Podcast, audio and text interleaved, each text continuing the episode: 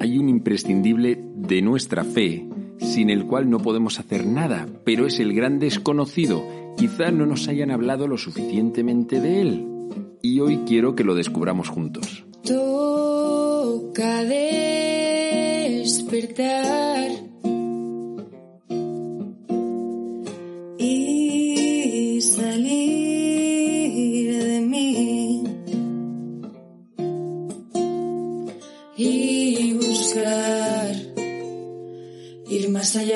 Muy buenos días, yo soy el Padre Joaquín y esto es Al Lío, un podcast para gente despierta que quiere crecer, en el que te hablo de temas de fe, espiritualidad y estilo de vida.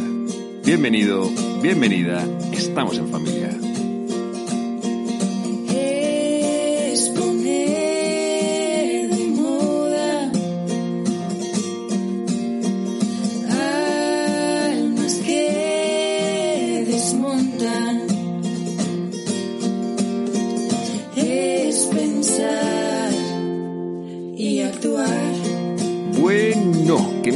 De comenzar este capítulo que contándote los últimos sucesos parroquiales. El primero es que, como ya te comenté la semana pasada, he puesto en marcha una consagración a San José.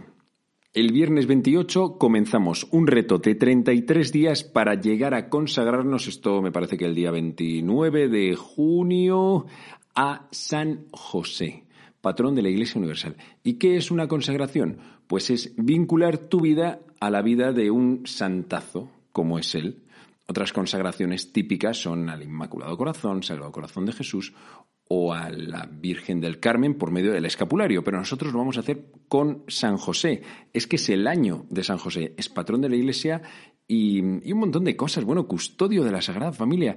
Yo es que le he estado descubriendo en el último mes pasado, bueno, varios meses antes, y me ha parecido la bomba. No lo conocía, es verdad que San José siempre está como en un segundo plano, siempre detrás de la Virgen María, pero oye, le he acabado cogiendo muchísimo cariño. ¿Y cómo puedes hacer con nosotros esta consagración?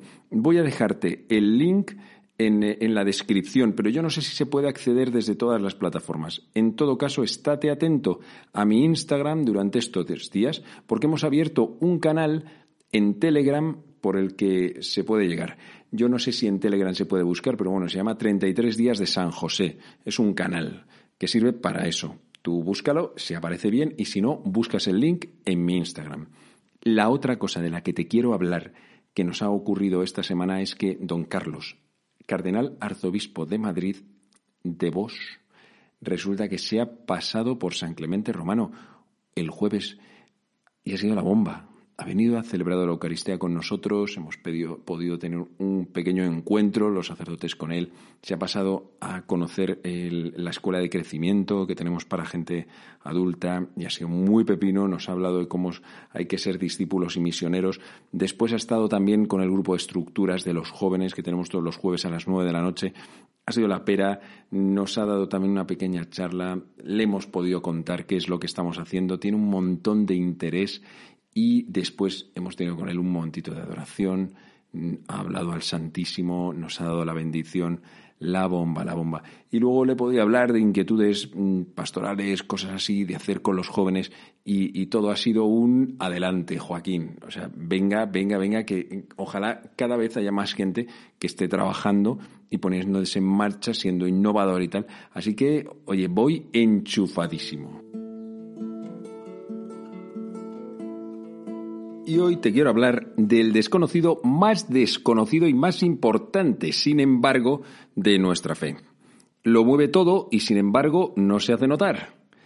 Todo está lleno de él y tampoco acabamos como de verlo ni de comprenderlo. No le podemos poner una cara, un rostro. No es como si nos lo pudiésemos imaginar como a Jesús o a Dios. No sé, no, no, no. ¿Quién es? Ya lo tienes, el Espíritu Santo. Eso es demasiado importante, pero en realidad el gran desconocido de nuestra Iglesia. Yo creo que a ninguno, o prácticamente a ninguno de nosotros, nos han enseñado a tenerle en cuenta. Quizá por eso, ¿no? Porque a Jesús lo tenemos en una imagen. ¿Te imaginas el tío pelo largo, sandalias, túnica, mirada atractiva, tío majete, tal? A Dios Padre como, como un ancianito, barbas blancas, túnica, y un dibujante le dibujaba de una manera graciosa, le ponía pantuflas también, ¿eh? como un señor que estuviese ahí en su casa. Pues sí, porque transmite como cercanía, ¿no? Cariño paternal. Pero ¿y el Espíritu Santo? ¿El Espíritu Santo que es una palomita o qué es? ¿Qué es? Bueno, pues vamos a hablar un poco de esto porque, porque hay que tomarlo demasiado en serio. Y para comprender una de las mayores liadas que ha montado el Espíritu Santo, te voy a leer un texto del libro de los Hechos de los Apóstoles, capítulo 2. Al cumplirse el día de Pentecostés, estaban todos juntos en el mismo lugar. De repente se produjo desde el cielo un estruendo como de viento que soplaba fuertemente y llenó toda la casa donde se encontraban sentados Vieron atardecer unas lenguas como llamaradas que se dividían posándose encima de cada uno de ellos. Se llenaron todos de Espíritu Santo y empezaron a hablar en otras lenguas, según el Espíritu les concedía manifestarse. Residían entonces en Jerusalén judíos devotos venidos de todos los pueblos que hay bajo el cielo. Al oírse este ruido, acudió la multitud y quedaron desconcertados porque cada uno los oía hablar en su propia lengua. Estaban todos estupefactos y admirados diciendo, pero no son galileos todos estos que están hablando, entonces, ¿cómo es que cada uno de nosotros los oímos hablar en nuestra propia lengua nativa?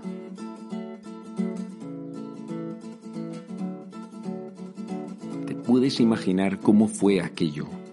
Bueno, primero vamos a centrar el contexto. Si te parece, te cuento qué es esto de Pentecostés. Es una palabra que viene del griego, significa 50, porque exactamente 50 días antes de Pentecostés se celebra el día de la resurrección, para los judíos de la Pascua. Y ellos celebraban esa fiesta como una fiesta de las cosechas, también de la renovación de la ley. Bueno, era una fiesta para los judíos. ¿Qué había ocurrido 50 días antes de este día? Que Jesús había resucitado. Recordamos que el Viernes Santo Jesús entrega su vida, lo sepultan y él al tercer día resucita. Domingo de resurrección, vuelve a la vida.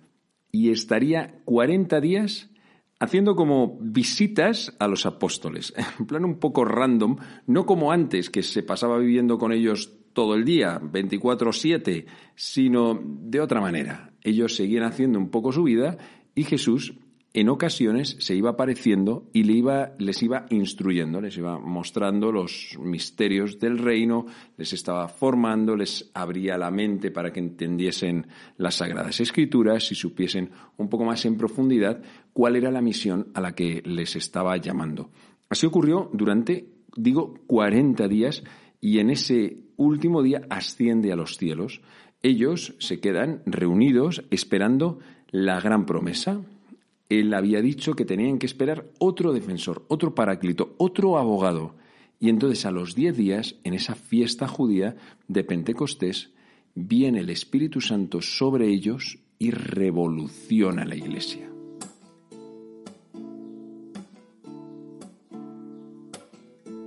De hecho, Pentecostés es como la fiesta de inauguración de la iglesia. La iglesia ya existía, pero todavía no había sido inaugurada.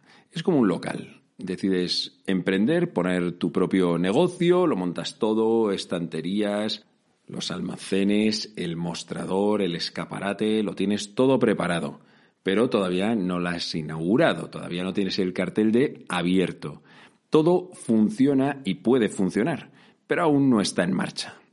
Esto es lo que le ocurrió también a la Iglesia, que ya estaba fundada, lo había hecho Jesús, y había nombrado una cabeza, que era Pedro. Tú eres Pedro, sobre esta piedra edificaré mi iglesia.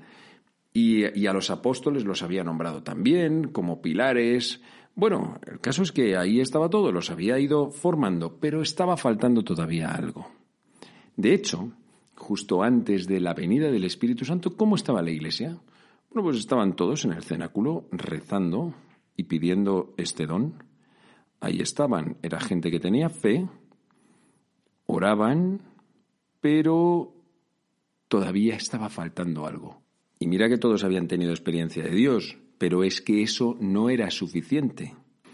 En el cenáculo, que es donde estaban reunidos, en el mismo lugar donde habían tenido la última cena, No se sabe exactamente cuánta gente estaba.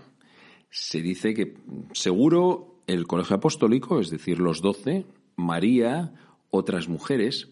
Hay algunos teólogos y doctores como San Buenaventura que dice que incluso podrían ser unos 120. Tú imagínate todos ahí en esa habitación, todos metidos, apretujados y viene el Espíritu Santo. Claro, así no me extraña que se abran todas las puertas, es que casi no caben. Viene el Espíritu y empiezan a hablar, así lo dice el texto, y empezaron a hablar en todas las lenguas, de tal manera que todo el mundo empezó a enterarse de lo que les había ocurrido. ¿Sabes? Me parece que esto tiene mucho que ver con nuestra iglesia de hoy.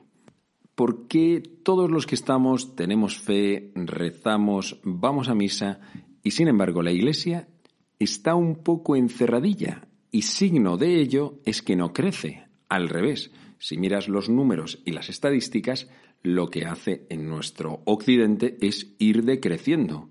Y esto es síntoma de que no hay renovación. Hace unos días, precisamente, alguien me comentó que Asturias es una de las zonas de España, si no la que más, que tiene menor tasa de, de natalidad. Y que, de hecho, si se pusiese un muro y se encerrase a todos los asturianos ahí dentro, en unos 70 años la población prácticamente habría desaparecido. No quedaría nadie vivo, porque todos se habrían muerto porque no hay renovación. Bueno, pues pensaba que la Iglesia, de alguna manera, puede llegar a ser así.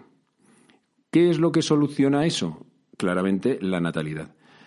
Dentro de la Iglesia es de una manera distinta, pero lo que quiere decir es la natalidad en el sentido espiritual, como vital, de fe transmisión de la fe. Es decir, que la fe empiece a nacer en otras personas. Si eso no ocurre, entonces al final la Iglesia acaba decreciendo.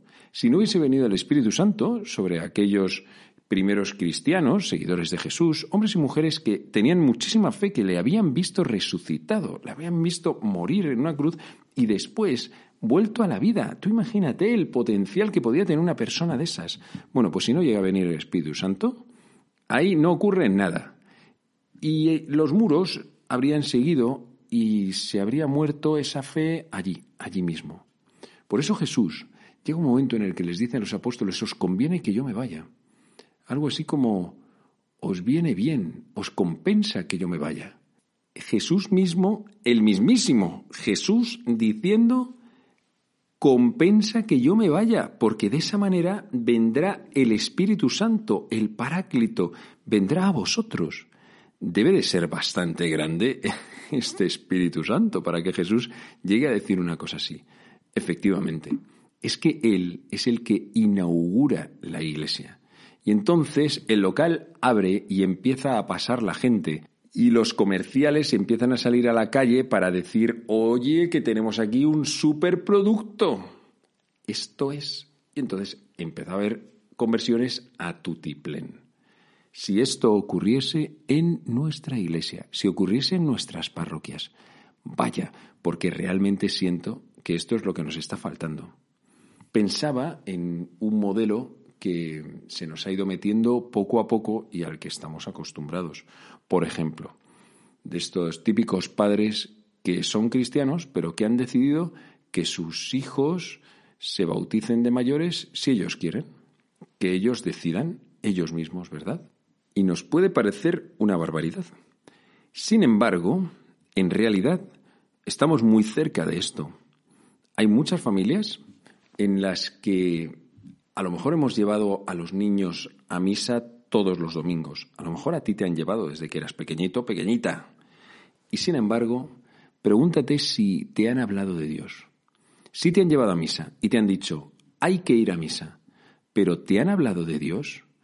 ¿Te han contado tus padres lo que Dios significa para ellos? Esto es súper importante. Si no nos han contado qué significa Dios para una persona, ¿cómo me va a llegar a mí ese mensaje? No basta con que me digan hay que ir a misa. Es que eso no es suficiente. No es suficiente que me metan en un cole que sea católico. Así no se transmite la fe. Y esto es lo que ha ocurrido. Si alguien no habla de Dios, a lo mejor es porque pertenece a esa iglesia encerrada, que no ha recibido el Espíritu Santo. Cuando viene el Espíritu Santo, entonces espabilamos, despertamos y queremos contar todas esas maravillas de Dios, las cosas que nos han ocurrido, las reconocemos y entonces queremos contárselo a los demás, ¿no? ¿Hay algo que sea tan legítimo como querer contar las maravillas que te han ocurrido? Cuando tenemos el Espíritu Santo, empiezan a ocurrir cosas maravillosas.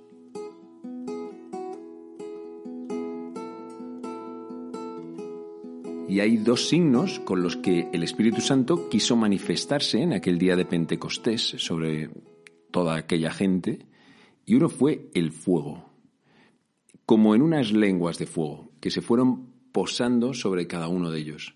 A mí esto del fuego me ayuda porque el fuego es eso que sentimos interiormente, que nos quema ante una experiencia que nos emociona, nos ilusiona, que estamos esperando como con intensidad. Ese fuego lo hemos sentido también interiormente en el momento en el que hemos estado enamorados. Algo te quema por esa emoción de poder llegar a ver a esa persona. Bueno, pues esta misma experiencia la tuvieron los apóstoles. Empezaron a amar a Jesús de otra manera, empezaron a amar a los hombres de otra manera, y entonces decidieron que no había mejor idea que juntar esos dos amores, el amor a Dios y el amor al prójimo. ¿Cómo podían hacerlo? Hablando de Dios al prójimo, contándole a todo el mundo lo que habían vivido, las maravillas que Dios les había manifestado.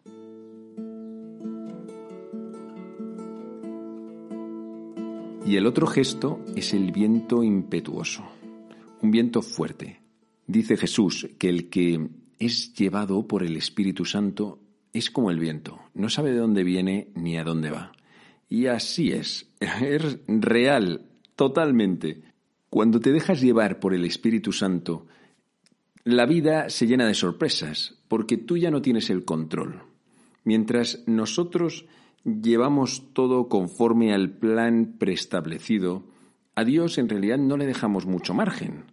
Él intenta hacer sus cosas, pero no lo hemos programado teniéndole a Él en cuenta. ¿Y si empezamos a pedir al Espíritu Santo que sea Él el que guíe toda nuestra vida, el que guíe todas nuestras acciones? Entonces es cuando empiezan a ocurrir milagros. Porque si el plan es mío, pues evidentemente no va a ocurrir nada excepcional, solamente lo que yo puedo llegar a programar o, puedo llegar a hacer. Pero si quien lo ha programado, quien lo ha tenido en su cabeza, quien lo dirige es el Espíritu Santo, entonces nos van a ocurrir cosas increíbles. Sé que pueden quedarse un poco en el aire todas estas ideas. Sin embargo, créeme que son reales. En cuanto uno entra en la dinámica del Espíritu Santo, porque empieza a pedirlo, le empieza a decir al Señor, oye, no me dejes solo, es que necesito una ayuda especial, da luz a mi inteligencia, dame un amor que sea especial, que encienda mi corazón, dame voluntad, dame fortaleza en cada una de las acciones, de los propósitos de mi propia vida. Si empezamos a poner a Dios por delante de mis propias ilusiones, intenciones y proyectos, entonces voy a empezar a volar. Pero esto no se sabe hasta que no se hace. Y cuando Dios lleva el control, entonces todo ocurre conforme a su medida. Y es que no podemos imaginárnoslo. La medida de Dios está por encima de cualquier cosa que nosotros pudiésemos programar siéntate, ponte cómodo, coge las gafas de ver y disfruta.